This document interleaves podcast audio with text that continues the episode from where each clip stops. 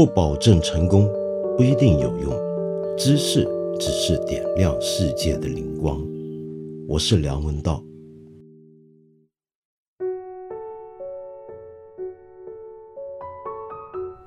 今天我家外头真是很吵啊，那么希望你先原谅，因为今天做这期节目做的比较晚，所以没办法在半夜做，只好在白天。那在白天做节目呢，麻烦的地方呢就是噪音就比较多，就只能让你难受一下了，很对不起。我收到很多朋友给我的留言啊，说希望我谈一下最近很多人都在关心的那件。明星艺人去美国找人代孕，然后涉及到弃养的这个争论。坦白说，这件事呢，我知道是很热。我还问了我的同事，其实大家在讨论些啥呢？因为我太愚蠢了，我看了半天没看懂。我觉得整件事好混乱。嗯，大家争论的东西呢，有点像一团乱麻，我不是很能够整理的清楚。但是呢。我我猜我大概也算正常，为什么呢？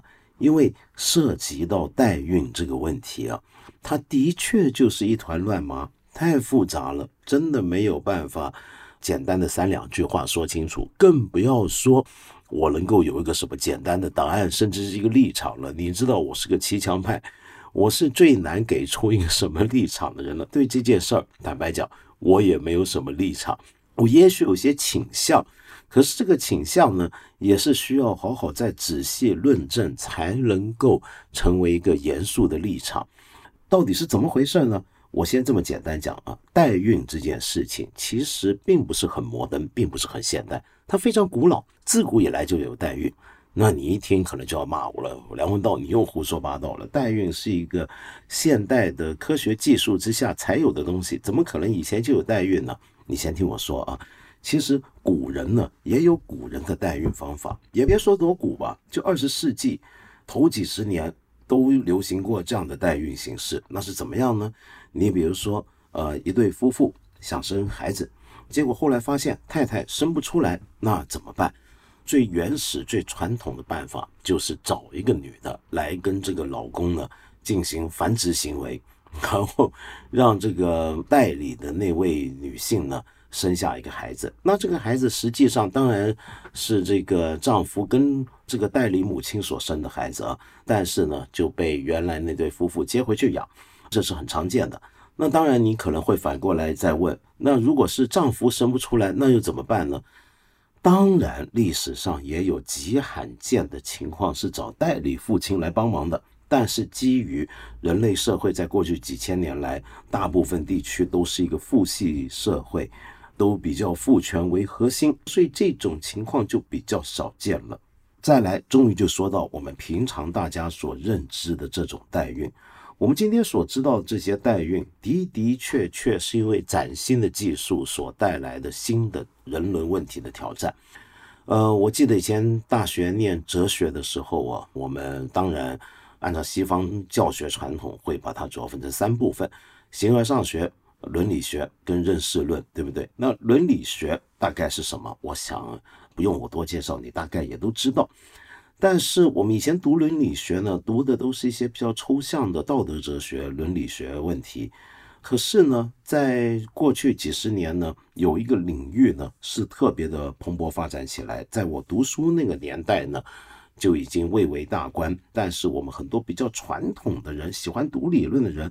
还都不是那么在意它，那是什么呢？就是所谓的实践哲学或者应用伦理学 （applied ethics），指的就是我们如何在日常生活，尤其是当代社会的日常生活里面，去处理一些棘手的伦理课题、道德难题，利用我们传统的一些的道德哲学的资源、理论的根据，有没有办法解决一些我们今天面对的新课题呢？那为什么会出现一些新课题呢？很多时候也跟技术的进展相关，比如说我们今天讲的代孕就是这么一回事儿。假如没有相应的技术，就不会出现我们现在所说的代孕。我们现在所说的代孕呢，在最早的时候啊，那还都真的是比较原始，就是比如说，假设是母亲这方太太这边没办法生育，那就把丈夫的精子移植到另一位代理母亲的子宫里面，跟她的卵子去结合，而且是这样子生下来。那么现在当然我们知道技术进展到已经不需要这种情况了，而是直接把夫妻双方如果他们的精子卵子健全的话，直接就可以透过各种技术找一位代理母亲的子宫来孕育那对夫妇的精子卵子的结合。这是我们今天最常见的一种代孕。那么这两种不同的新旧两种不同的技术所带来的伦理挑战就已经不一样了。像旧的那一种啊。这方面呢，我建议你去听听看詹青云他所讲的法律课里面就有一个很有名的，在美国最早的一个案例，讨论的就是这个问题，就是那个代孕的母亲生下来的孩子，跟她实质上还有基因的联系，因为是她的卵子去跟人家的丈夫的精子结合的，所以她也要申诉她这个对这个孩子的权利，想要抚养他，那么就后悔了，就觉得。我不想只当个代孕母亲了，我还想当个真的妈妈。我要把这个孩子抱回去。为了这事儿还吵了半天，在美国，在国际的法律史上都是很有名的一个案件。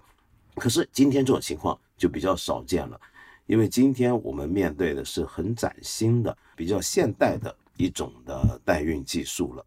关于这个问题啊，其实我们要碰到的道德困难简直是太多了。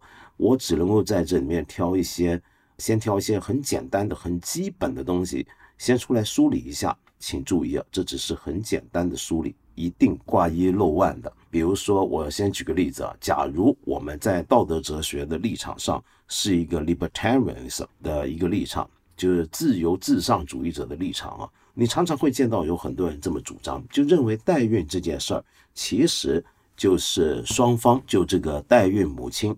以及这个委托的呃夫妇，他们双方的一个契约，双方都是在自己的自主意愿下来签订这个契约的，那就没有问题了。就我们现在社会上面最重要的就是尊重每一个人的自由，那这都是他们的自由啊。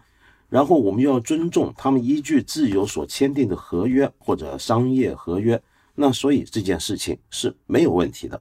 也有人呢会从功利主义。或者说更好的翻译方法，其实是效益主义的角度入手，认为呢这样的一个关系呢，一个合作买卖关系，一个契约关系，它不只尊重了双方的自由，同时还有利于社会整体的福祉。为什么这么讲呢？你比如说有一对夫妻，他们是想生孩子，但可能自己没有办法生他下来，于是要请人帮忙。而另外一边呢，出于种种理由，多半是经济理由，比如说自己有金钱的需要，好吧，我就借个肚子出来九个月，这样子他也得到了他的报酬，那这样子整体社会的福祉不就都上升了吗？就因为双方的福祉都上升了，双方作为社会成员一部分，所以整个社会的福祉的总量也都增加了。那么这也是一种认为代孕是挺好的一件事儿的一个解释。可是，我们还可以从另一个立场来讲，就是放进一个社群的角度来看的话，你就会发现啊，对于那种自由至上主义者认为代孕这件事情并不违反双方自由意愿的话，那就没问题。对这种讲法是有很大的挑战跟疑问的。那个疑问是什么呢？就是没错，代孕这件事儿要是成了的话，那对夫妻以及代孕母亲。他们双方都是出于假设，都是出于自由意愿来签这个合约。可是我们要问的是，他们签的是个什么合约呢？那这种契约，它是不是在一个不同的社群文化，在不同的国家、不同的民族、不同社会底下，会有完全不同的理解呢？怎么讲呢？因为这个契约涉及到的是一个关于亲子关系的事情。而什么叫做亲子关系这件事情，是每个社群文化恐怕都会有不同的界定的。比如说，在某些社群底下，他们可能会认为所谓的亲子，比如说母亲跟孩子的关系，那就是说这个孩子必须是母亲自己孕育、自己生下来，然后自己去养的。那现在代孕这件事情，就把这件事情切割成两块，甚至切割成三块。因为胚胎就已经不来自这个代孕母亲，然后到了代孕母亲这，她只是借出她的身体去孕育这个胚胎，然后把它生下来，然后到最后这个孩子要养的时候，又交回到这个胚胎的捐出者那去。所以这三段关系中间，我们要放在不同的社群文化去看的话，你就会发现，有的社群它紧张的可能是养育，所谓的生恩不如养恩大啊。那么也有些是认为亲生这件事情是重要。那亲生指的是什么呢？指的是胚胎来自你，还是说子宫来自你呢？那这都可以有很大的争论。每个文化可能情况都不太一样。好，再回过头来讲，就算我们是一个传统意义上的很古典的自由至上主义者，我们仍然可以去追问啊。当我们说这夫妻双方跟这个代孕母亲都是出于自愿的情况下来签订这个合约的时候，我们还是可以去问：哎，什么叫做自愿呢？那那个代孕母亲她真的是自愿吗？还是说她是迫于无奈、出于穷困？所以才被迫的出卖自己的子宫和身体呢？这是不是真的自愿呢？那当然，我们还可以再争论。哎，那我们有谁工作不是出于无奈啊？这个我们绝大部分出工作都是出于无奈嘛。我们也都是在出卖自己的身体啊。你别以为你上班做白领你就没出卖身体，你的大脑不是你的身体吗？你的人生必须每天坐在办公室，每天打卡，这不叫出卖身体吗？那你为什么要来工作呢？难道不是因为生活的压力吗？难道不是因为你觉得自己穷困吗？当我们说出于穷困要出卖自己的身体的时候，你怎么去界定身体？怎么去界定穷困呢？要多穷才叫真的穷呢？这又都是问题了。好，那么我们再回头，我们还可以说，好，我们不从这一点来来反驳，我们从契约的角度来反驳。我们说，双方出于自愿的情况下签订的一个契约，就是应该值得大家尊重。可是我们会问的问题是，我签约之前是否对这个合约以及这个合约所可能造成的效果有足够的理解呢？你比如说。我现在假如我是个女性，我要做代孕母亲，有人来找我当代孕母亲，然后我来签约。我说好，好，好，我现在正等着钱要呢，我就签约吧。那我就签了约。然后我签约，我以为我很清楚签了这个约意味着什么，那就是出卖我的身体一段时间，然后最后我会获得一个金钱的回报。可是没想到，在我怀着这个肚子里面怀着人家的孩子的时候。怀着怀着怀下来，直到把它生出来，我忽然之间对他生出了一种非常强烈的感情。我这时候才发现，我签约之前根本没有办法充分理解母亲生下一个小孩之间的这种联系、这种情感的强度。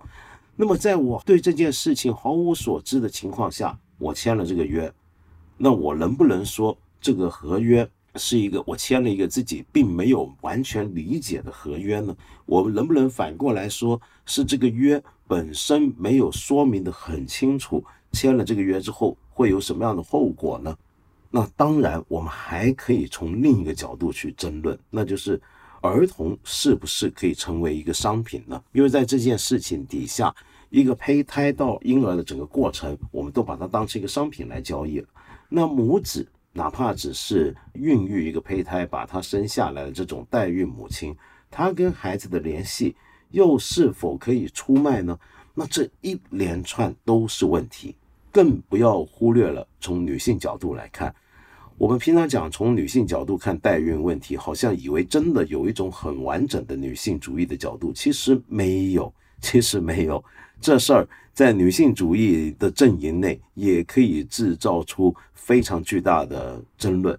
怎么讲呢？比如说，有些人他就会认为啊，其实今天我们人类社会里面普遍见到的女性的收入薪资平均的收入是低于男性，那就是因为很多女性在她们职场生涯之中，中间可能有一段时间要去生孩子。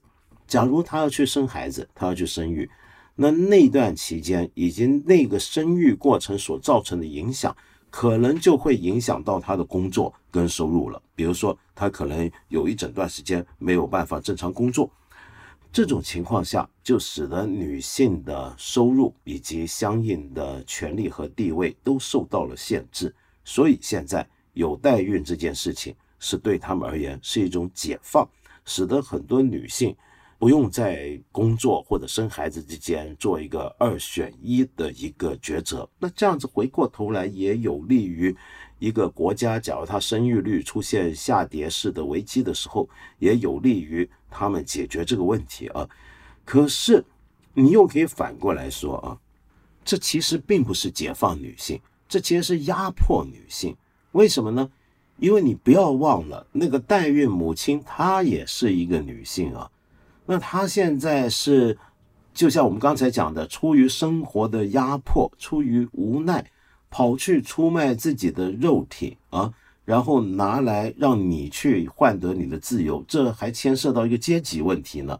那就是一个中产白领女性，比如说我们知道有些女性，她真的是因为出于自己的工作，所以她觉得她不方便这样子有一整年时间跑去养育孩子，去生育孩子。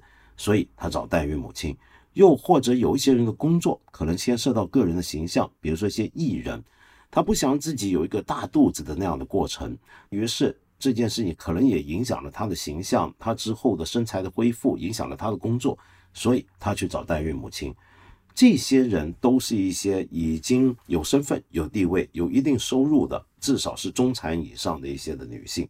可是那些代孕母亲则不一样。则很可能，就像刚才讲，如果出于生活所迫的话，她可能比较是低下阶层的。那么这时候就还有一个阶级的问题，就是一个阶级的女性在压迫另一个阶级的女性，更不要说我们还说女性的身体在这个情况下就等于性交易一样，是被拿出来牟利的一个商品。好，可是你同样作为女性主义者，里面也有一个路子是认为，那出卖肉体又有什么不对呢？我们知道，在这个阵营里面，有一些人是认为性工作，我们现在说的性工作，或者更难听讲叫卖淫这个行业，是一种对女性的羞辱和压迫。可是也有些人认为这根本没有什么不对。我们不要歧视性工作者，性工作也是一个正儿八经的靠身体、靠劳力获取生活所需的一种工作，跟我们其他出卖劳力或者脑力的人没有分别。假如这么讲的话，我出卖我的子宫，出卖我的身体一段期间，这也不能够叫做羞辱我身为一个女性的尊严和自主性。可是我们还可以再争论下去，做性工作跟做代孕母亲还不一样。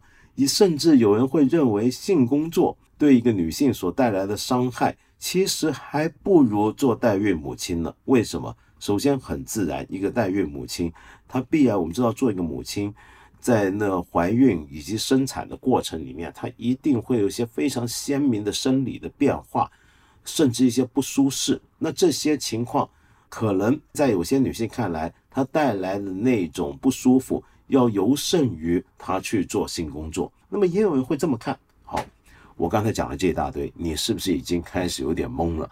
好像这事儿怎么讲？都有点道理，又怎么讲都没有道理。那到底我们该怎么看这个问题呢？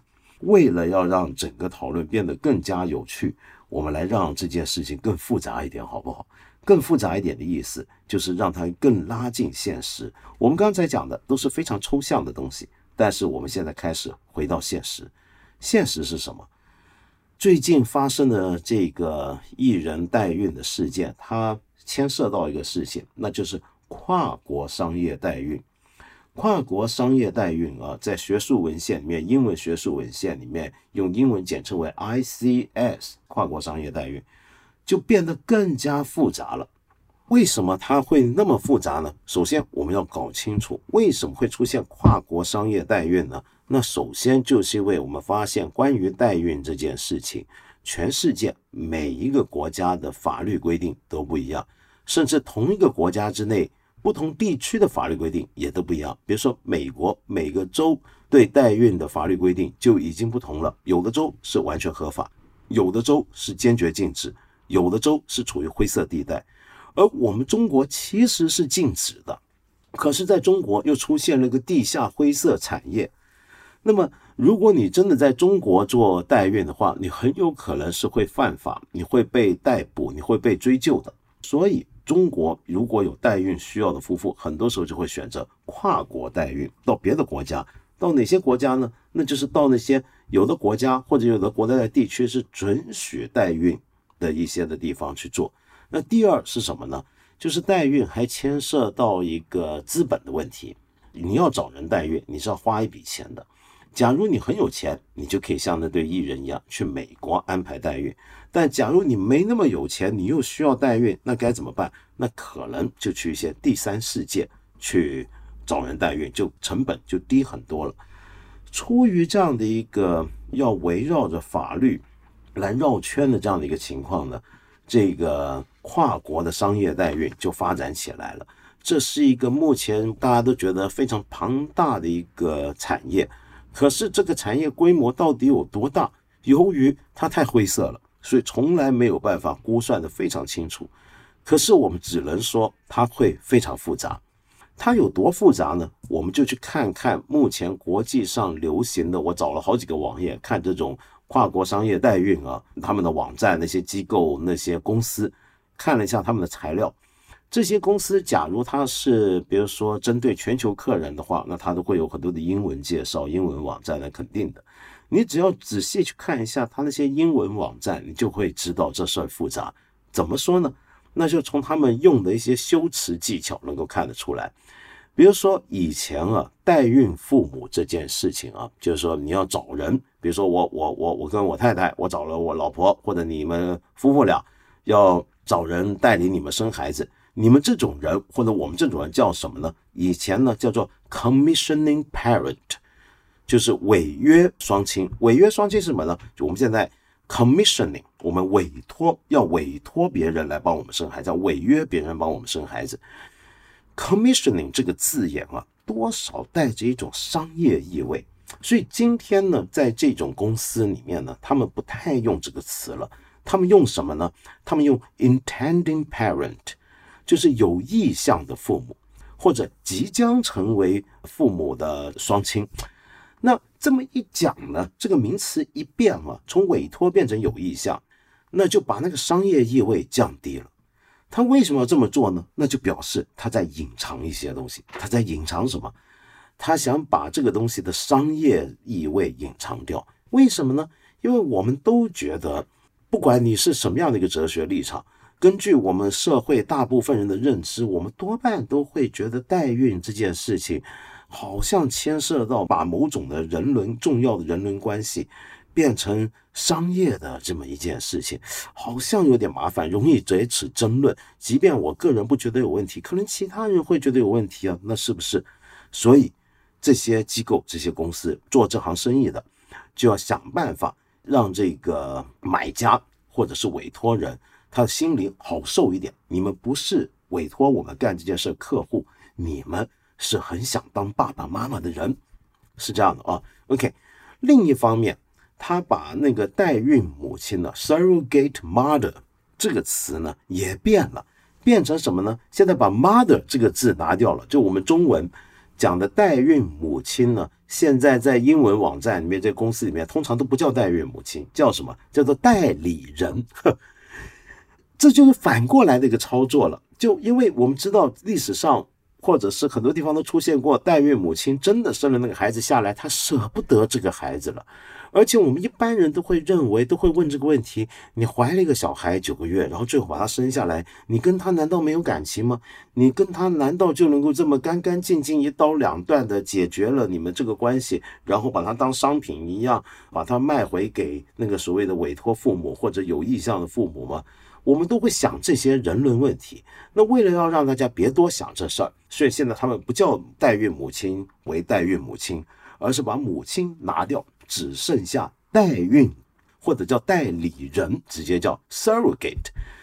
那么这件事情呢，也就反过来要让代孕母亲变成一个纯商业角色，减轻掉她的那种人伦色彩。所以它是两方面不同的操作方法。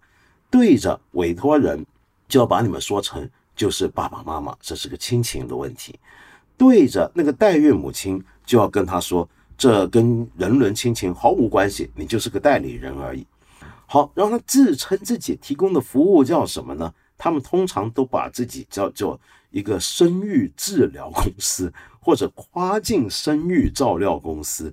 你就这么听，你以为是不是说，哎，我生不出孩子，你能帮我医疗一下这个问题呢？他好像给你这个感觉，其实他不是，他就是个跨国代孕，但是他把自己称为生育治疗，于是他的这个事业就变成一个医疗行为了。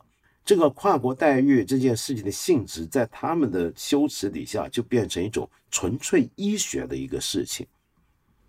在我看来啊。这些修辞全部都是为了要避免产生一些非常复杂的争论。这些修辞恰恰反过来让我们看到这件事情有多麻烦。它麻烦在什么地方呢？我也是没法穷尽，就随口跟你讲几件事儿。比如说，你要知道，目前为止，全球我们通常最关注的，就可能是规模最大的一个跨国商业代孕的所在国，那就是印度。那印度也是比较有数字可以让大家看到的一个国家，这方面，它这方面产业的规模是达到几十亿美金，也就是说，世界上有很多人选做这个跨国代孕的时候，会去找印度的女性来当代孕母亲，然后就很多公司是在印度经营这个事情的。可是问题是啊，还不只是印度。还有很多别的东南亚的地区或者别的发展中国家也有这种产业，而这个产业牵涉到非常复杂的移民跟人口的流动。我举个简单的例子，以前曾经有段时间呢，也有些人会去泰国去做代孕产业，因为泰国的旅游医疗一向都已经很有名，或医疗旅游，所以很多人既然这是生育治疗嘛，那就干脆去泰国做生育治疗，其实就是搞代孕。好，后来泰国政府立法禁止了这件事儿，于是现在怎么做呢？就是变成了是柬埔寨的女性到泰国去做。那柬埔寨的一个女性，她拿的是一个工作签证或比较长期的旅游签证，去了泰国，然后在泰国来当代孕妈妈。那这样子呢，她就避开了泰国的法律的规定。说到最后，你说这个妈妈到底是哪里人，就已经很复杂。这孩子是哪里人呢？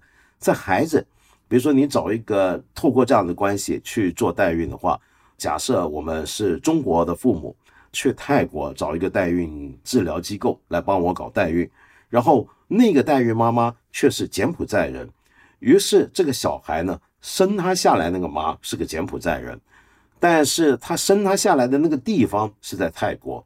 然后他身上的基因是来自中国，会出现这样的一个情况，这是很复杂，所以这里面还有很多移民问题呢。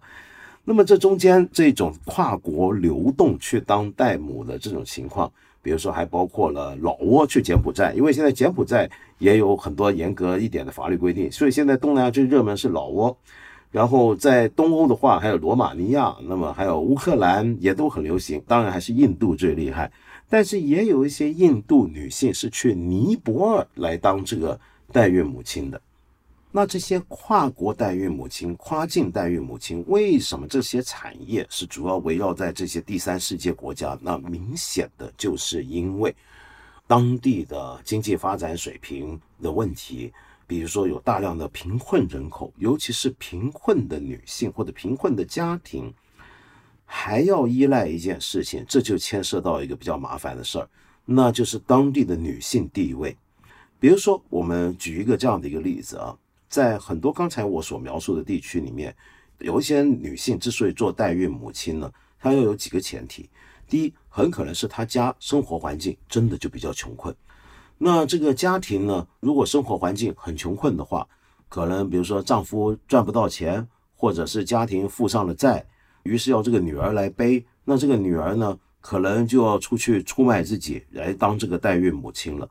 在这个情况下，这就是我们之前所说的那种贫困的压迫问题。她为什么一个印度的女性，像我刚才说要跑到尼泊尔当代孕母亲呢？那还有一个理由，就是她的社群文化。比如说，你住在一个比较保守的一个乡下的村子里面。你一个丈夫，他的太太肚子大了，那人人都以为啊，恭喜啊，你快生小孩。没想到他是把他太太卖了，拿去当代孕母亲了。那这么孩子生下怎么就不见了呢？那那这样子就很麻烦嘛。你在一个保守的乡村里面，很容易会惹起很多的问题的。于是为了避免那种心理压力跟那种社会效应 （social impact），所以一些印度的女性做代孕母亲的时候，会去尼泊尔或者去别的国家，在别的国家当度假，然后回来报了一笔钱回来，她可以说我是去别的国家打工了，去当帮佣了或什么了。那回来呢，又是一个好汉一条，好女好汉一条，等等等等，用这样的方法。那这些代孕母亲啊，那首先是处于相对社会上比较弱势的一些人，甚至有些时候还是文盲。而这些机构，他尤其喜欢这种人，为什么呢？因为你第一，你比较穷，你比较弱势，那表示你的 bargaining power 比较弱，将来不容易出现跟这个委托父母或者我这个机构发生任何的争执。你也比较愿意交出这个小孩，你不会说生了下来，我现在不舍得他了，要要要要把他留在这，你把他留在这你也养不起啊，对不对？那你更容易把他交出来。那再来呢，就是他文盲的更好，文盲就表示你签的约你没看懂，那你只能听我给你解释，或者别人跟你讲，那这种合约，跨国的商务合约非常复杂，那你也看不懂，你也搞不懂，对不对？那就没问题了。所以一般是越弱势。越对自己的情况不够掌握，不能够了解，越对这个契约的复杂程度没有办法完全理解的人，越容易被选上当这个代孕母亲。相反的，假如在这些地方，我们看到一些研究是有这样的案例：一个女性，她有足够的教育水平，她有足够的知识水平，她很有主见，或者很有自己的看法跟立场的话，假如她今天也想当个代孕母亲，人家选中她的机会。就低很多了。好，然后在这个过程里面呢，我们还会牵涉到一个问题，那就是一个医疗伦理跟商业伦理的问题。那这个东西跟医疗伦理跟商业伦理有什么关系呢？是这样的，你知道，全世界当医生啊，大部分医生他在念医学院的时候，或者在毕业的时候都要宣誓的。那我们国家呢，是有个中国医学生誓言。而且很多中国的医生在毕业当医生或者念书的时候，同时也可能会宣誓一个叫日内瓦宣言的东西。日内瓦宣言是世界医学学会订立的一个宣言，假设全球的医生都应该遵守的一个职业伦理誓言。那这个誓言它的背后的精神，那当然就来自于非常著名的希波克拉底誓言。按照这个誓言呢。我们知道啊，医生们都必须以病人的健康和福祉为他们的首要考虑，而且不得以他们的医学知识去做一些违背人权的事情。好，现在问题来了，在这些代孕的照理机构、这些照顾机构底下，假设有妇产科医生在照顾这些代孕母亲，那么请问谁是他的病人？他在考虑谁的福祉呢？很多时候出现这种情况，这些代孕母亲的管理机构里面，他们会随时要考虑到的是远在另一个国家的给了钱的那些委托父母他们的利益。比如说，他们会很紧张，哎，我那个代理母亲、代孕母亲啊，怀着我孩子那个那个女的，她吃的怎么样？你给她吃什么了？你别她爱吃什么，你别让她乱吃啊。吃那些不好，比如说我们中国人、广东人爱煲汤，什么你给她弄些那些玩意儿吃。你在印度，你教她怎么煲这个广东汤，来确保她的健康，要照顾好他的东西。整个过程呢，基本就像是照顾乳牛一样去管理这些代孕者，对他的日常生活各方面的考虑、管理规定，都是按照这个委托者的要求去做出的。或者以委托者的福祉为最大考虑，而不是以这个代孕母亲本人的福祉为最大考虑。我们在想一个很戏剧性的场面啊，我们看那种很老套的电视肥皂剧，常常出现这种情况：就一个妈妈生孩子，然后最后难产，然后难产的时候呢，那肯定到最后要问，那现在是保妈还是保孩子呢？哇，然后就就比如说很多人说，哎呀，还是保孩子吧，然后这妈就死了，然后这孩子一生下来就孤儿了，然后。他从此这个悲剧的波澜壮阔的一生就在电视前面展开了，等等等等。假设这种情况真实的发生了，就发生在这些跨境代孕母亲的时候，那么请问，你是要保孩子还是要保妈呢？如果你是个医生，今天的情况很多时候都是要保这个妈妈的。但是在这些跨境代孕母亲过去曾经发生过一些案例，就是因为这是个完全商业的机构，他要考虑的是远在另一个国家的委托者的利益。他到生产如果出现问题、出现困难的时候，他会首先考虑的是那个即将生下来的孩子的健康和福祉，而不是那位女性，而不是那位代孕母亲。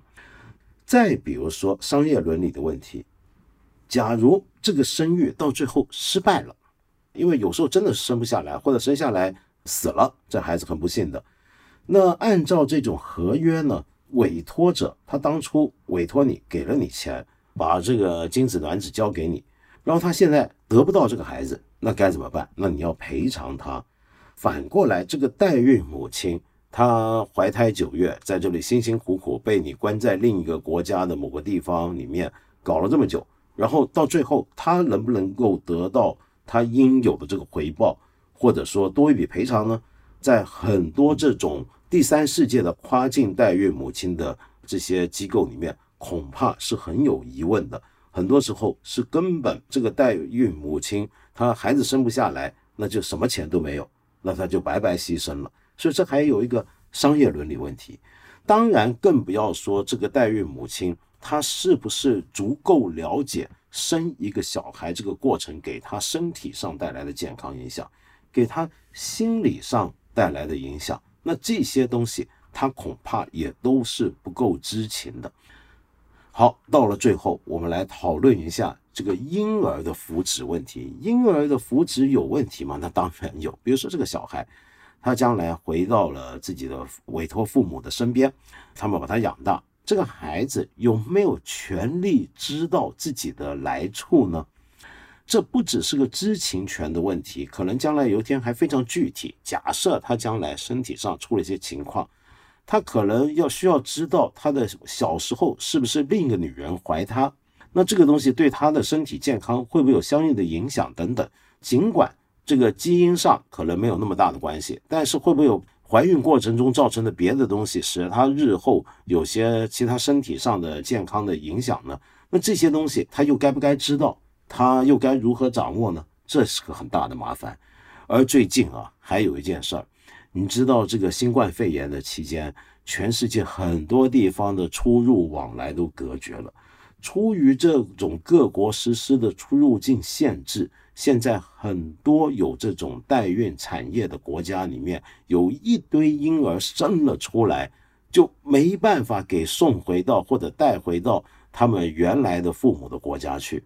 那因此就有很多的婴儿拒收现象。那这些被拒收的婴儿会怎么样呢？会不会有一些最后就直接就放弃在那呢？啊，我们现在还不晓得。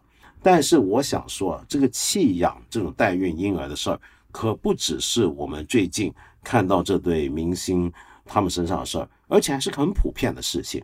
我看到国内有一些公众号去做了一些采访，在美国访问这行业里面的一些机构跟律师，就说到弃养的情况，其实是否常见呢？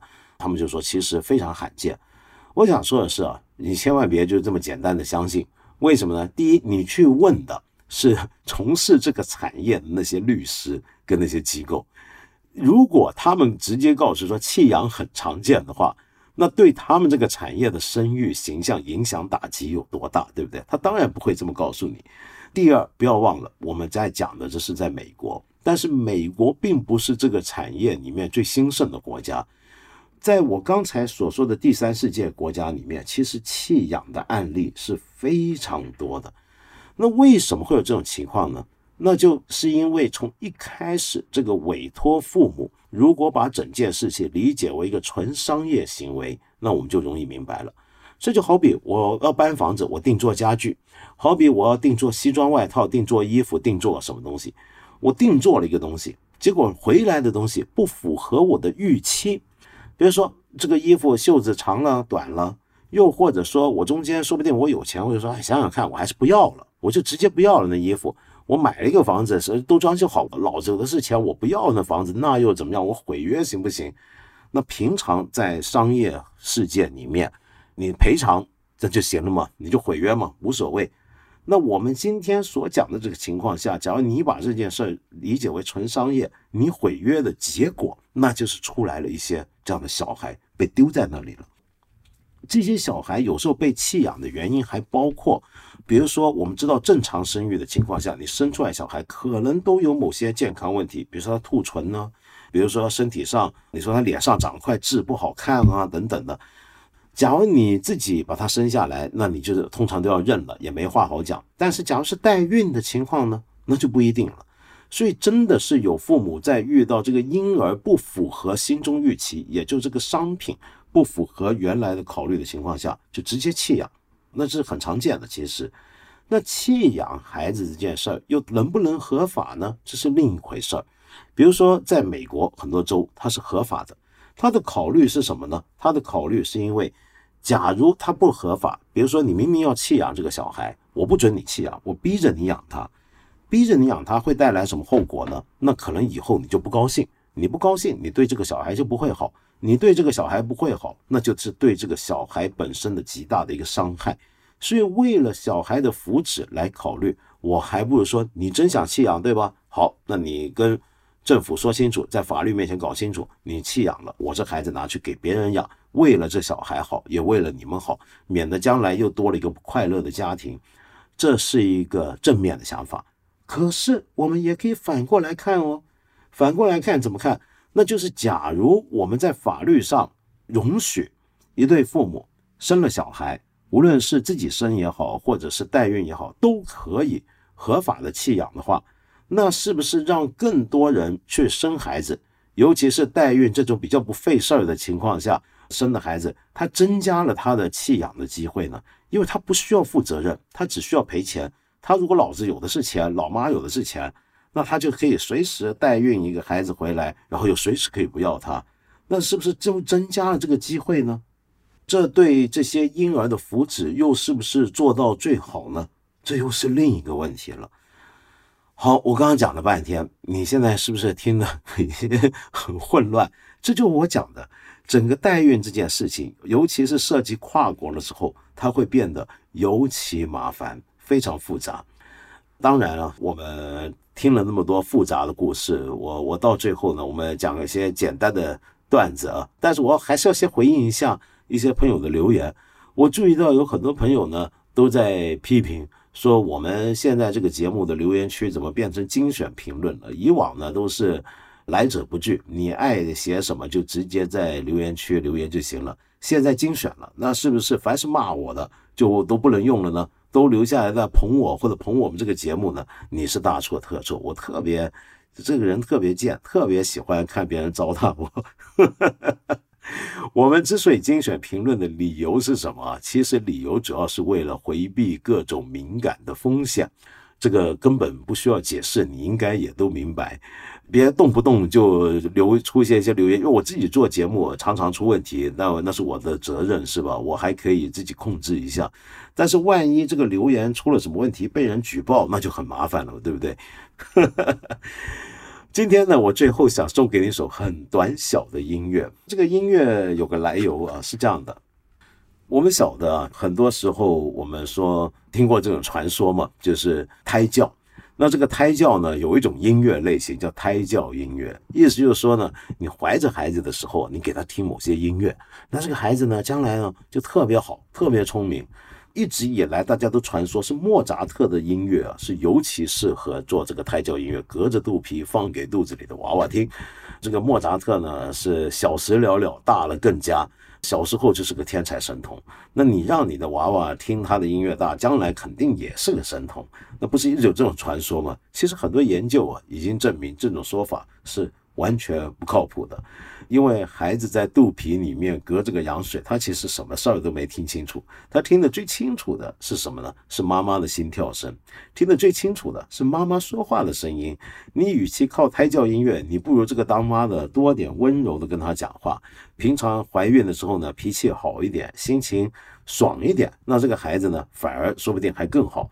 可是也有人做过研究啊，说的的确确给这个隔着肚皮给这个娃娃听胎儿听这个莫扎特，甚至是 Stephen King，就美国那个恐怖小说大师史蒂芬金的小说，那个孩子将来啊都很厉害，还真有人做过这研究，说出来怎么厉害？折纸很厉害，计算很厉害，这怎么回事呢？后来这个研究再深入下去之后，发现我们就会想，史蒂芬金的小说跟莫扎特音乐好像两码事儿，一个很恐怖，一个很好听，怎么能够相提并论？然后听了之后，孩子都会折纸，然后数学也都好呢？原来发现是主要是听这些音乐、看这些小说的时候，那个当妈的看得很爽，听得很开心。他看爽了，他听开心了，他心情愉快了，他心情愉快了，那就使得这个孩子产生了某方面的发展优势。所以啊，你让这个当妈的爽了、开心了，那这个就是好胎教了。那说到这一点呢，我就想到我要介绍这首音乐。这首音乐是一个全球最有名的摇篮曲之一。呃，我很熟悉，因为我小时候念小学的时候，我们学校呢午睡时间特别喜欢放一堆这种古典音乐，其中必然有一首，天天听，我听了整整六年，都快听吐了。小时候。这个摇篮曲啊，其实不应该只给娃娃听，给当妈的听也好，舒缓一下母亲的情绪跟各种的焦虑是非常不错的。非常短，但很动人。没想到吧，布拉姆斯也会写这么优美的旋律，那就是布拉姆斯的摇篮曲。我送上的这个版本是大提琴家 Misha m i s k y 跟钢琴家 Pavel Gililov 他们合作的一个版本，我们欣赏一下。哦，对了，另外我最后还要提醒各位啊，我们八分这个节目呢是每个星期三、星期五晚上八点都会在我们看理想 APP 和蜻蜓 FM 准时更新。我欢迎你们来到这里收听，也欢迎你留言说出你的各种的批评意见和指教，还有我们想要探讨的问题。那我今天就先聊到这了，我们下回再见。